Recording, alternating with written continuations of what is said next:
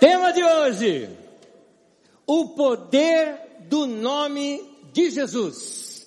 Vamos falar juntos? O poder do nome de Jesus. Eu já quero começar lendo o texto bíblico de Filipenses, capítulo 2, de 9 a 11. Esse texto era um cântico que a igreja cantava no princípio, ele está escrito inclusive em, em tons poéticos nessa carta, no seu texto original, e nós vamos ler esse trecho dessa, desse cântico aqui, que diz assim: Por isso, Deus o exaltou à mais alta posição e lhe deu o um nome que está acima de todo nome para que ao nome de Jesus se dobre todo o joelho nos céus, na terra e debaixo da terra, e toda língua confesse que Jesus Cristo é o Senhor, para a glória de Deus Pai.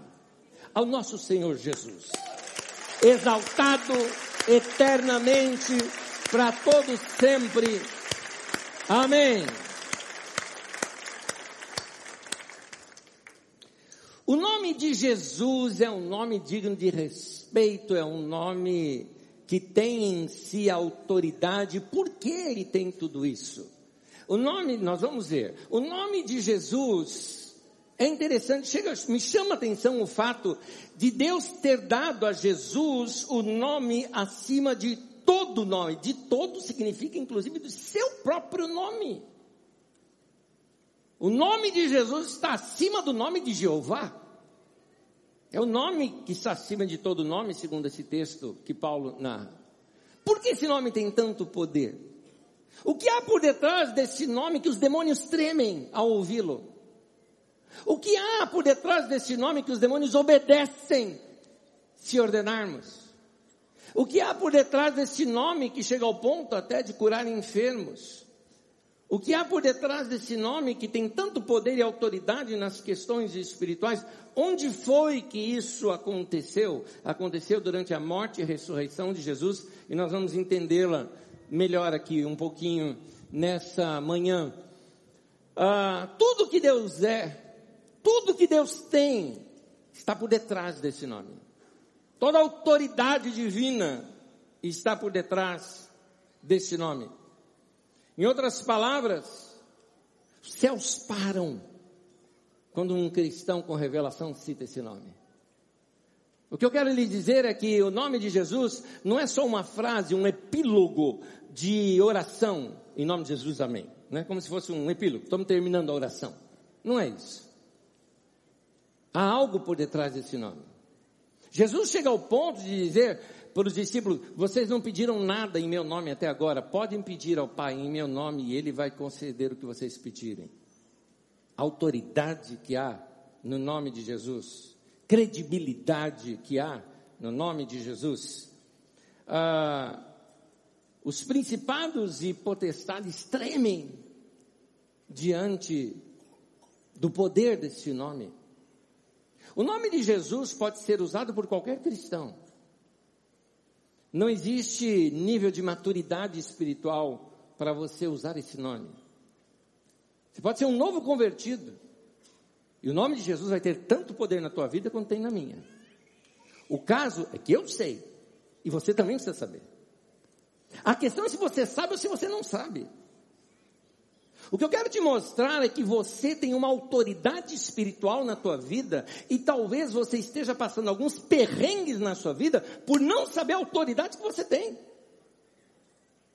Tem uma história que se conta de um rapaz e ele não tinha uh, muito dinheiro, máximo ele juntou todo o dinheiro que pôde para comprar uma passagem de trem que ia de uma localidade até outra, bem longa a viagem.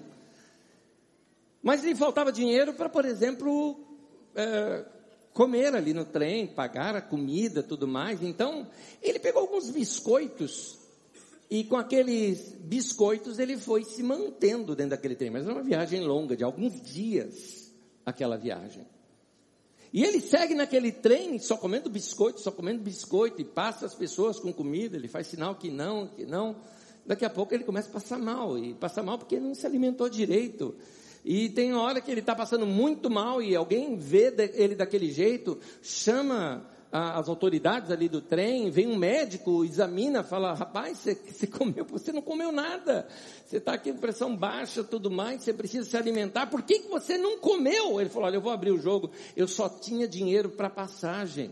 Eu não tinha dinheiro para comida. Ele falou, não estou entendendo, por que dinheiro para comida? Eu falei, então, eu não tinha dinheiro para comprar comida aqui no trem. Ele falou, mas a comida estava inclusa. Ele não sabia. Está incluso na sua salvação a autoridade espiritual que Jesus transferiu dele para você e talvez você não saiba disso. Problemas podem estar acontecendo na tua família e você tem autoridade espiritual para mandar aquilo tudo parar, mas você não faz porque você não sabe que você pode fazer isso.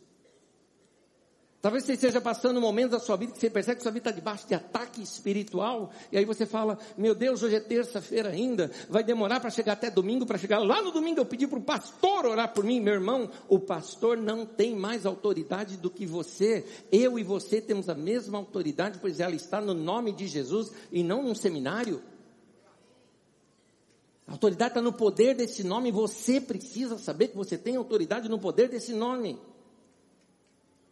Eu não costumo muito falar de diabo e demônios aqui, porque eu considero ele um derrotado, ele não me faz falta nenhuma. Mas hoje eu vou falar.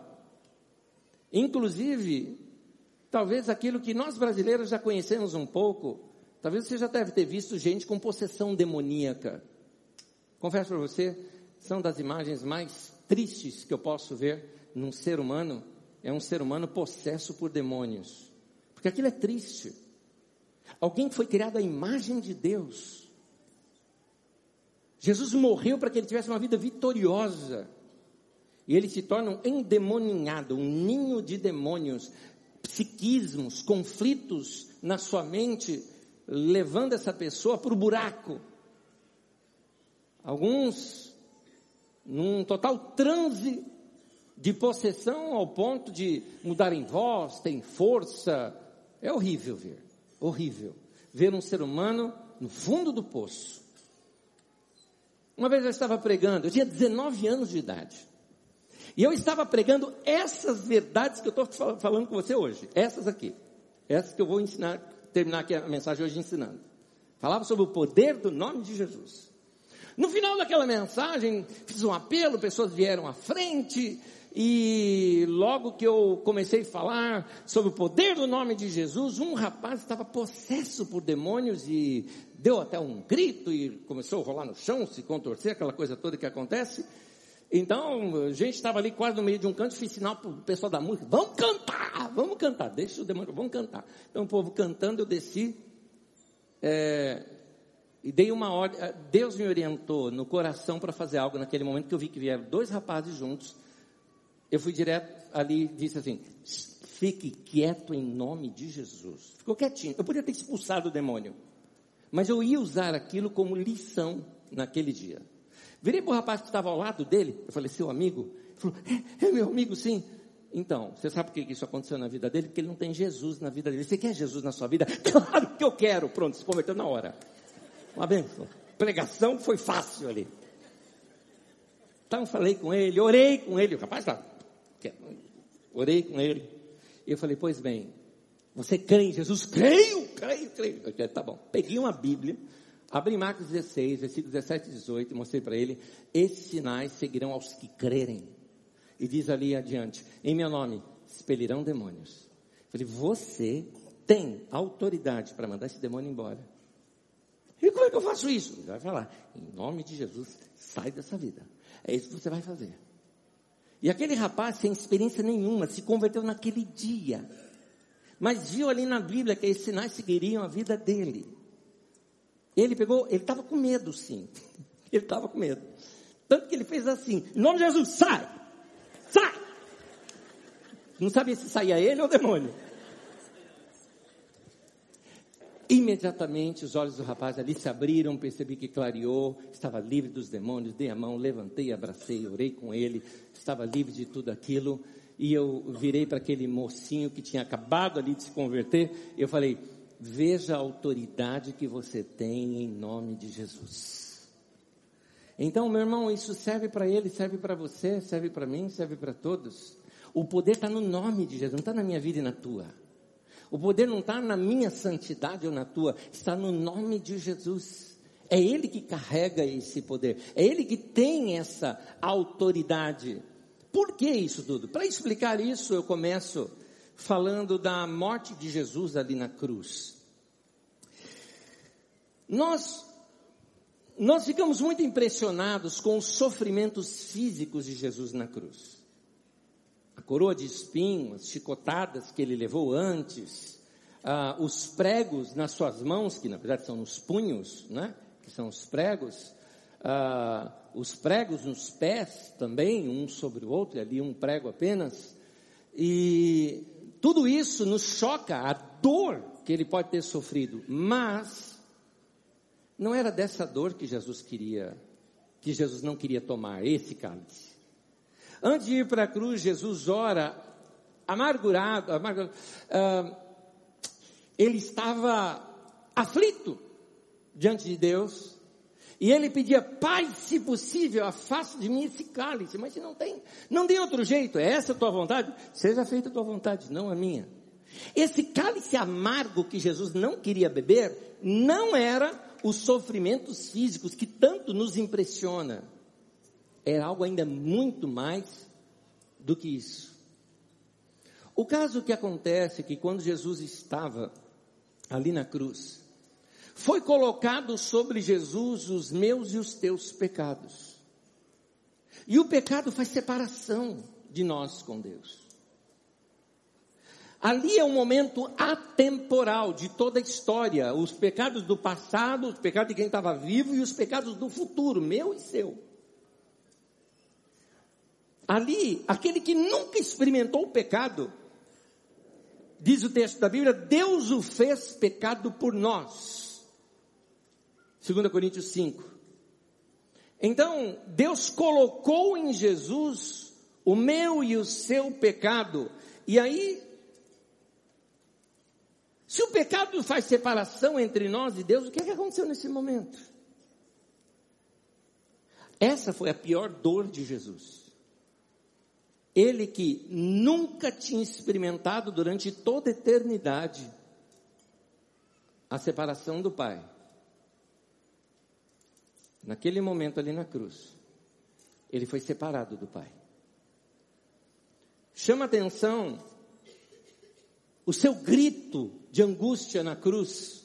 Em Marcos capítulo 15, narra esse momento dizendo assim: por volta das três horas da tarde, Jesus bradou em alta voz, e aí fala em aramaico, né? Eloi, Eloi, lama sabachthani, que é um trecho do Salmo 22, que significa meu Deus, meu Deus, por que me abandonaste? Jesus que nunca experimentou falta de comunhão com Deus, agora ele, ele experimenta. Um detalhezinho, ele nunca chamou Deus de Deus. Ele sempre o chamava de Pai. Ele falava do Pai, ele revelava o Pai, ele falava com o Pai. Nesse momento, ele o chama de Deus. A separação de Deus é morte. A morte nos leva para o mundo dos mortos. Na Bíblia Sagrada isso se chama Hades. Não se chama inferno. Inferno é invenção da Idade Média.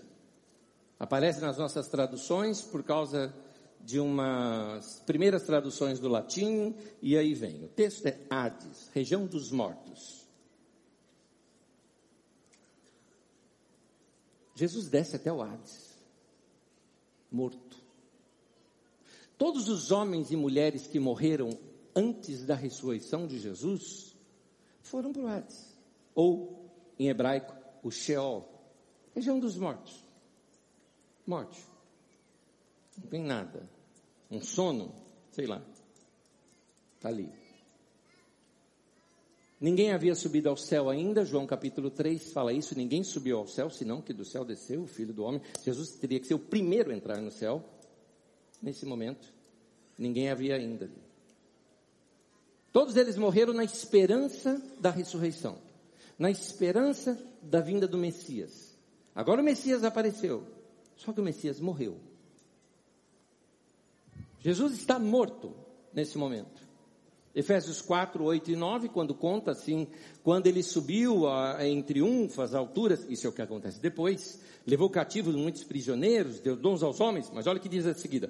Que significa ele subiu, senão que também havia descido às profundezas da terra?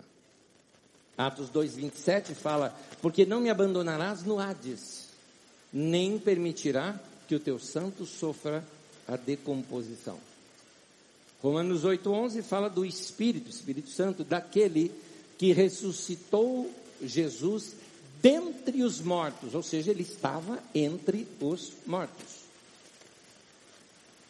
Atos 2, 24, mas Deus o ressuscitou dos mortos, rompendo os laços da morte, porque era impossível que a morte o retivesse.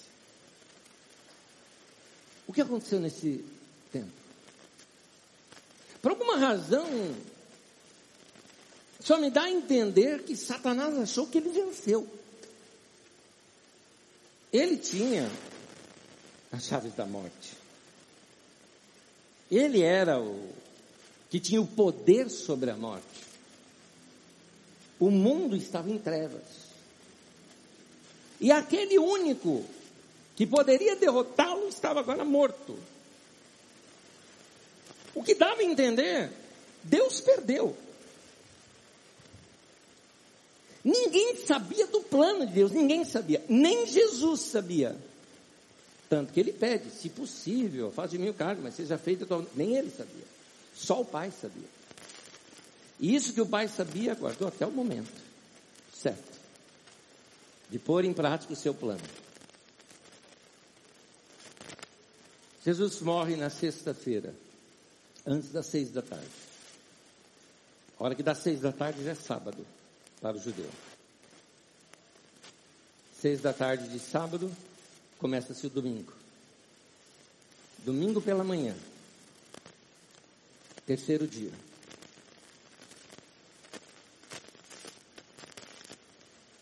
Tudo estava em silêncio. Satanás, talvez, dizendo: Venci. Aparentemente o céu quieto. Quando você escuta um riso. Olha como diz isso aqui no texto bíblico. Salmo 2,4. Do seu trono nos céus, o Senhor põe-se a rir e caçoa dele. Chegou o momento da ressurreição. Deus envia o seu Espírito, a Bíblia diz o Espírito de, de, de, Deus que ressuscitou Jesus dentre os mortos. Deus envia o seu próprio Espírito às profundezas da morte. E aquele lugar de trevas, uma luz se acende. Deus lá do céu começa.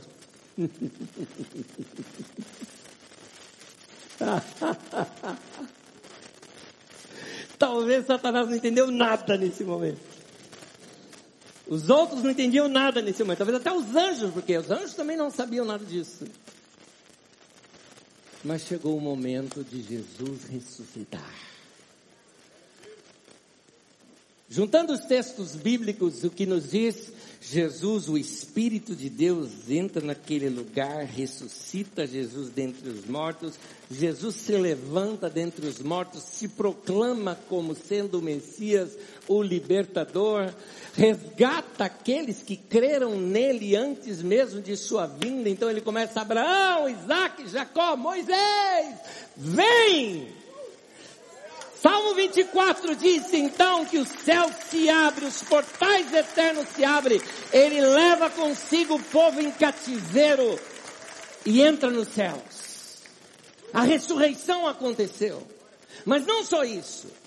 É nesse momento em que ele toma para si agora todo o poder, toda autoridade. É nesse momento que ele recebe o nome que está sobre todo outro nome, é nesse momento da ressurreição. Texto de Apocalipse, capítulo 1, versículo 18, Jesus diz assim: Eu sou aquele que vive, estive morto, mas agora estou vivo para todo sempre e tenho as chaves da morte e do Hades. Está tudo nas mãos dele. Senhor de tudo e de todos. Colossenses 2,15 diz o que ele fez, tendo despojados poderes e autoridades, nomes dados às forças demoníacas, né? Principados e potestades. Fez dele um espetáculo público, triunfando sobre eles. Esta obra toda de morte e ressurreição de Jesus é chamada de obra da cruz. Tá? Essa obra toda da morte e ressurreição. A partir daquele momento, a terra passou a ter um outro dono. Assim também a minha vida e a sua vida. Alguém a comprou. Alguém pagou o preço. Eu e você éramos escravos, a Bíblia diz que nós éramos escravos das nossas paixões, não podíamos fazer sequer nossa própria vontade. Alguma coisa mais forte mandava em nós. Mas Jesus chega assim e diz: é, Quais foram os pecados desse rapaz? Esse, esse, esse. Tá bom, põe na minha conta, eu pago. Ele está livre. E assim foi com você. E assim foi com você. E assim foi com você também. Ele pagou o preço dos nossos pecados. Colossenses 2, versículo 14 e 15 diz assim: Quando vocês estavam mortos em seus pecados, Deus os vivificou com Cristo, ou seja, a ressurreição de Cristo é a nossa ressurreição também. E nos perdoou todas as nossas transgressões e cancelou a nossa dívida. Ele a removeu, pregando-a lá na cruz. Aleluia. Aleluia. Estamos livres. Estamos livres.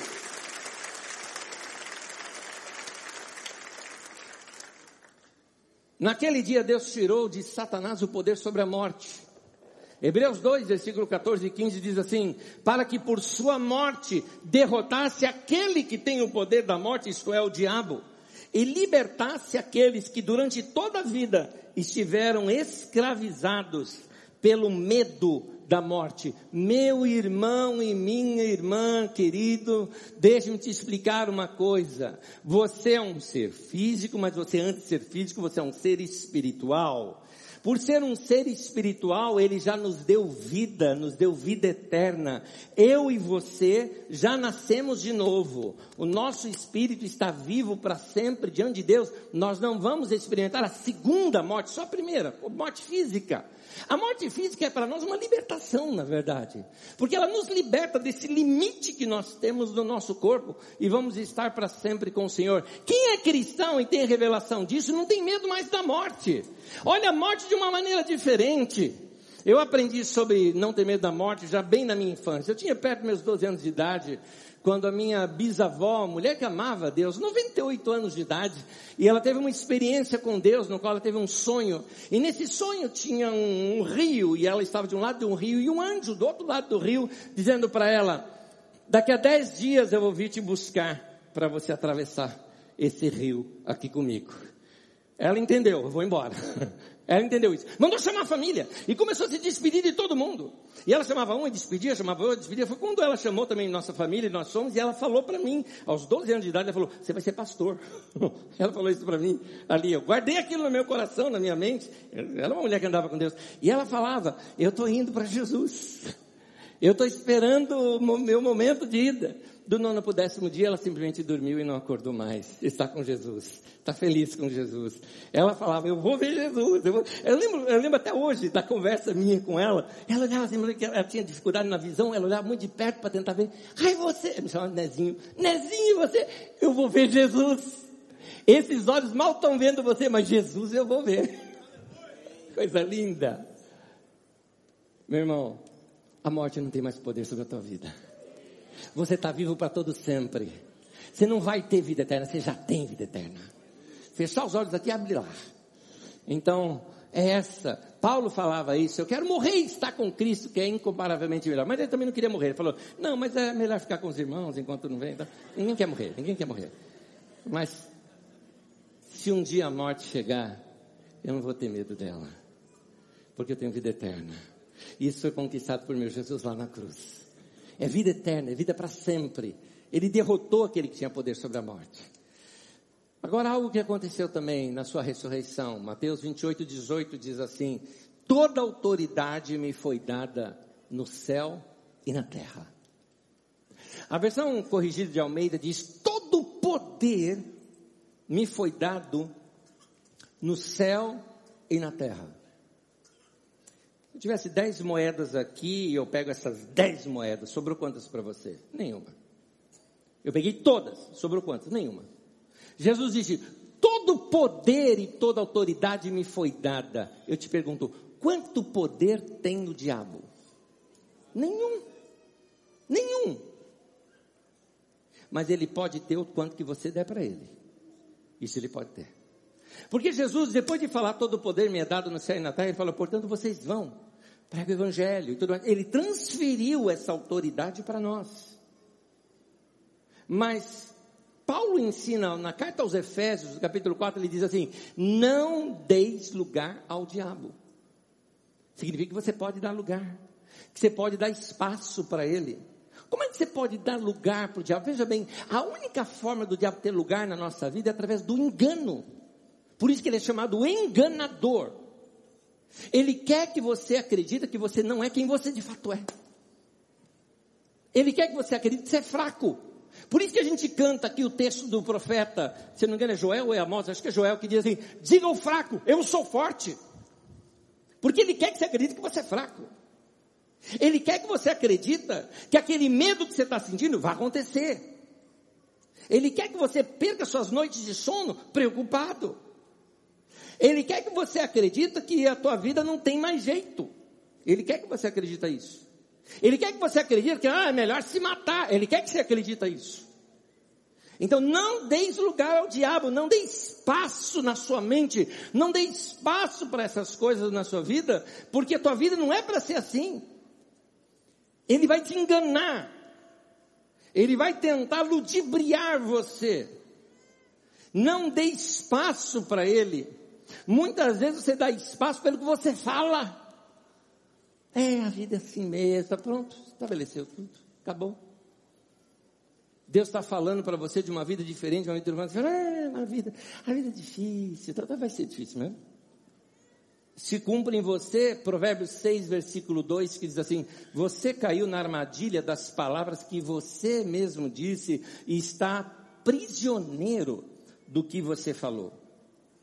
Então, uh, quando você abre a boca para falar o que não deve, você está dando lugar para ele. Com suas palavras, você pode devolver esse poder para ele novamente. Mas, meu querido, use o nome de Jesus. Paralise as ações do diabo na tua vida usando o nome de Jesus. Para de ter medo. Para de ter medo de feitiçaria Ô, oh, pastor, encontrei um sapo morto costurado na porta de casa. Joga fora, que vai feder. Só isso. Você não tem que ter medo. Mal nenhum te sucederá. Praga alguma chegará à tua tenda. Ah, mas o, o quem está fazendo isso é um feiticeiro muito forte. Maior é aquele que está em nós do que aquele que está no mundo. O diabo tenta te amedrontar. Eu me lembro uma vez, eu fui num casamento, e eu cheguei mais cedo, sentei lá, fiquei aguardando, sentou um rapaz do meu lado que me conheceu. Pastor, pastor Anésio, né? Falei, exato. Ah, muito bom. Uns anos atrás eu fui lá na Caríssima, vi, falei, ah, é, você não está indo mais por quê? Aí ele mudou de voz, assim, para tentar me amedrontar. Eu agora sou satanista. Ele falou assim, ficou olhando para mim. Eu estendi a mão para ele e falou, e eu sou corintiano. A religião por religião, né? Eu falei, a minha é fiel, a minha é melhor. a minha é melhor. Então você não acredita nisso? Eu falei, não, minha fé é só em Jesus, meu querido. Não, mas pelo poder de Lúcifer, que Lúcifer, rapaz? Onde é que você viu Lúcifer? Onde é que tem isso aí? Lúcifer não tem na Bíblia. Olha, você sabia disso? Que tem gente que fala que o nome do diabo é Lúcifer. Onde você viu isso? Isso é de uma tradução do latim mal feita na Idade Média, de um texto lá que não significa isso, significa pedras afogueadas e colocaram Lúcifer lá. Não tem isso. Lúcifer é uma série da Netflix, tem um cara bonitão. É isso aí. É só isso que tem. E eu estava explicando para o rapaz, falei, o que, que é isso? Mas nem, assim, para você acreditar no diabo, quem falou do diabo? A Bíblia. Você tem que acreditar na Bíblia antes. Você só está acreditando errado. Para com isso, rapaz. Essas besteiras na tua cabeça. E aí ele ainda fez a mensagem. Você não tem medo, não? Eu falei, não. Chama o Lúcifer aí para mim. Dá para ele encarar. Porque eu não acredito. Nessa ponta eu estou igual o Padre Quevedo. Né? Não existe. Né? Estava igual o Padre Quevedo ali com o rapaz. Então, meu irmão, isso é porque eu sou um cara poderoso, algo parecido, porque eu sou pastor? Não, meu irmão. É simplesmente que eu tenho uma fé simples em Jesus, na sua morte e ressurreição, e eu acredito que Jesus, na sua morte e ressurreição, venceu o diabo, triunfou sobre ele, o reduziu a nada, e ele hoje tem autoridade, toda autoridade no céu e na terra, e ele tem o um nome que está acima de todo outro nome, e todo joelho vai se dobrar no céu, na terra, embaixo da terra, toda língua, até do diabo, vai confessar que Jesus Cristo é Senhor. É isso que eu acredito. É isso que eu acredito. Você também. Você também. Você também. Como eu lhes disse naquele exemplo no começo da mensagem, isso não é coisa para pastor, isso é coisa para até novo convertido, é coisa para todo cristão. Não existe cargos no mundo espiritual. Existe gente que crê e gente que não crê. Vai polir a tua fé, meu irmão, vai ler esses textos vai deixar isso mais claro no teu coração, na tua vida. Para de ter medo. A lançar uma praga sobre mim, não pega. Ou pastor, é melhor tomar um banho de arruda. Não, sabonete cheira melhor. Você não precisa de nada disso. Tenha fé no Senhor Jesus, Ele vai proteger. Vai te proteger. Aquele que habita no esconderijo do Altíssimo, a sombra do Onipotente, Ele vai descansar. Efésios 1, de 17 a 23, eu termino lendo esse texto. Fica de pé comigo, fica de pé comigo. O texto é longo, mas fica de pé comigo acompanhando. Para que o Deus de nosso Senhor Jesus Cristo, Pai da Glória, vos conceda espírito de sabedoria e revelação no pleno conhecimento dele. Nota aqui que o texto está dizendo.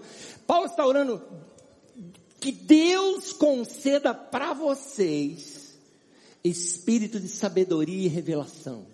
Lembra que eu falei que revelação? Revelação é tirar o véu. Agora enxergo, agora entendi. Quando você entende aquilo vira verdade para você, e quando é verdade para você, meu irmão, ninguém arranca mais do seu coração. Que você receba a revelação, ele diz mais aqui: iluminados os olhos do vosso coração, para saberes qual a esperança do seu chamamento, ou seja, qual a sua esperança em Cristo, qual a riqueza da glória e sua herança nos santos? O que, que eu tenho por ser um, um servo de Deus, a minha herança? E tem mais. E qual a grandeza do seu poder para com os que cremos, segundo a, a eficácia da força do seu poder, o qual ele exerceu em Cristo, ressuscitando dentre os mortos e fazendo assentar-se à sua direita nos lugares celestiais, acima de todo principado e potestade, poder e domínio, de todo nome que se possa referir, não só no presente século, mas também no vindouro, e pôs todas as coisas debaixo dos seus pés. Para um detalhezinho aqui só do texto. Essa nova criatura feita em Deus, o cabeça é Jesus, o corpo é a igreja. Quando a Bíblia fala que Deus colocou todas as coisas debaixo dos pés de Jesus, significa o seguinte: se você, meu irmão, tem aquele complexo de inferioridade e você fala, irmão, eu sou assim, só o dedo mindinho do corpo de Cristo, você está no pé. Então todas as coisas continuam debaixo dos pés. Até você que se julga o menor aqui dentre nós, eu quero te dizer, Deus te colocou muito acima de todo principado, potestade, poder e domínio, todo nome que se possa referir. Não há poder nesse mundo do diabo, não há poder maligno nesse mundo que seja maior do que o nome de Jesus que você carrega na tua vida. É isso que a Bíblia está querendo te dizer aqui. Tem mais, vamos acabar de ler o texto.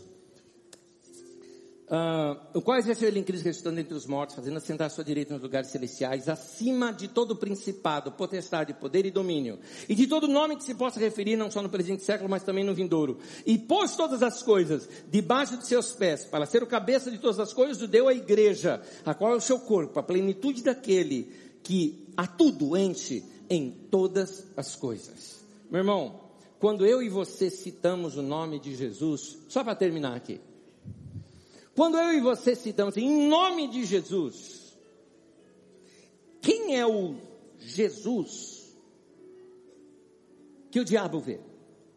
Vou te explicar. João, no livro de Apocalipse, João andava com Jesus. Ele era próximo de Jesus.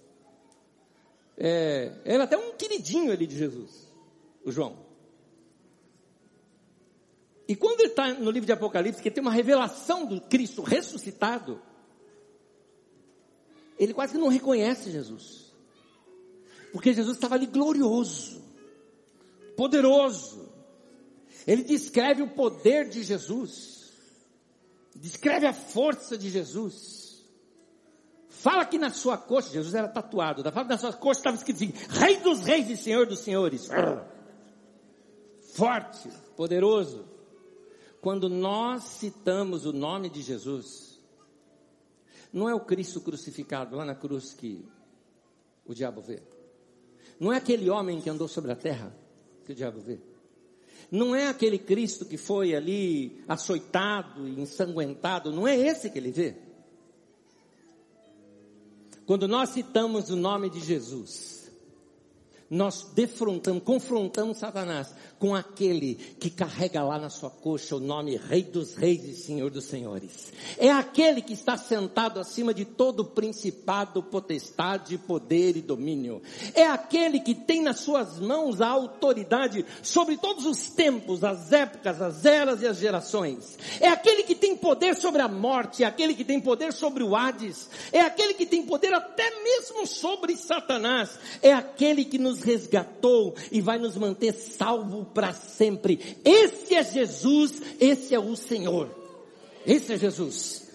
Não há nenhum nome mais poderoso do que o nome de Jesus. Não há nenhuma autoridade maior do que a autoridade dele. Não há nome mais precioso do que o nome de Jesus. Por isso nós dizemos glória ao nome do Senhor. Aleluia. É diante desse nome que todo joelho vai se dobrar. É diante desse nome que toda língua vai confessar, até aquela língua que disse, eu não creio nele, vai confessar também, porque ele vai reconhecer.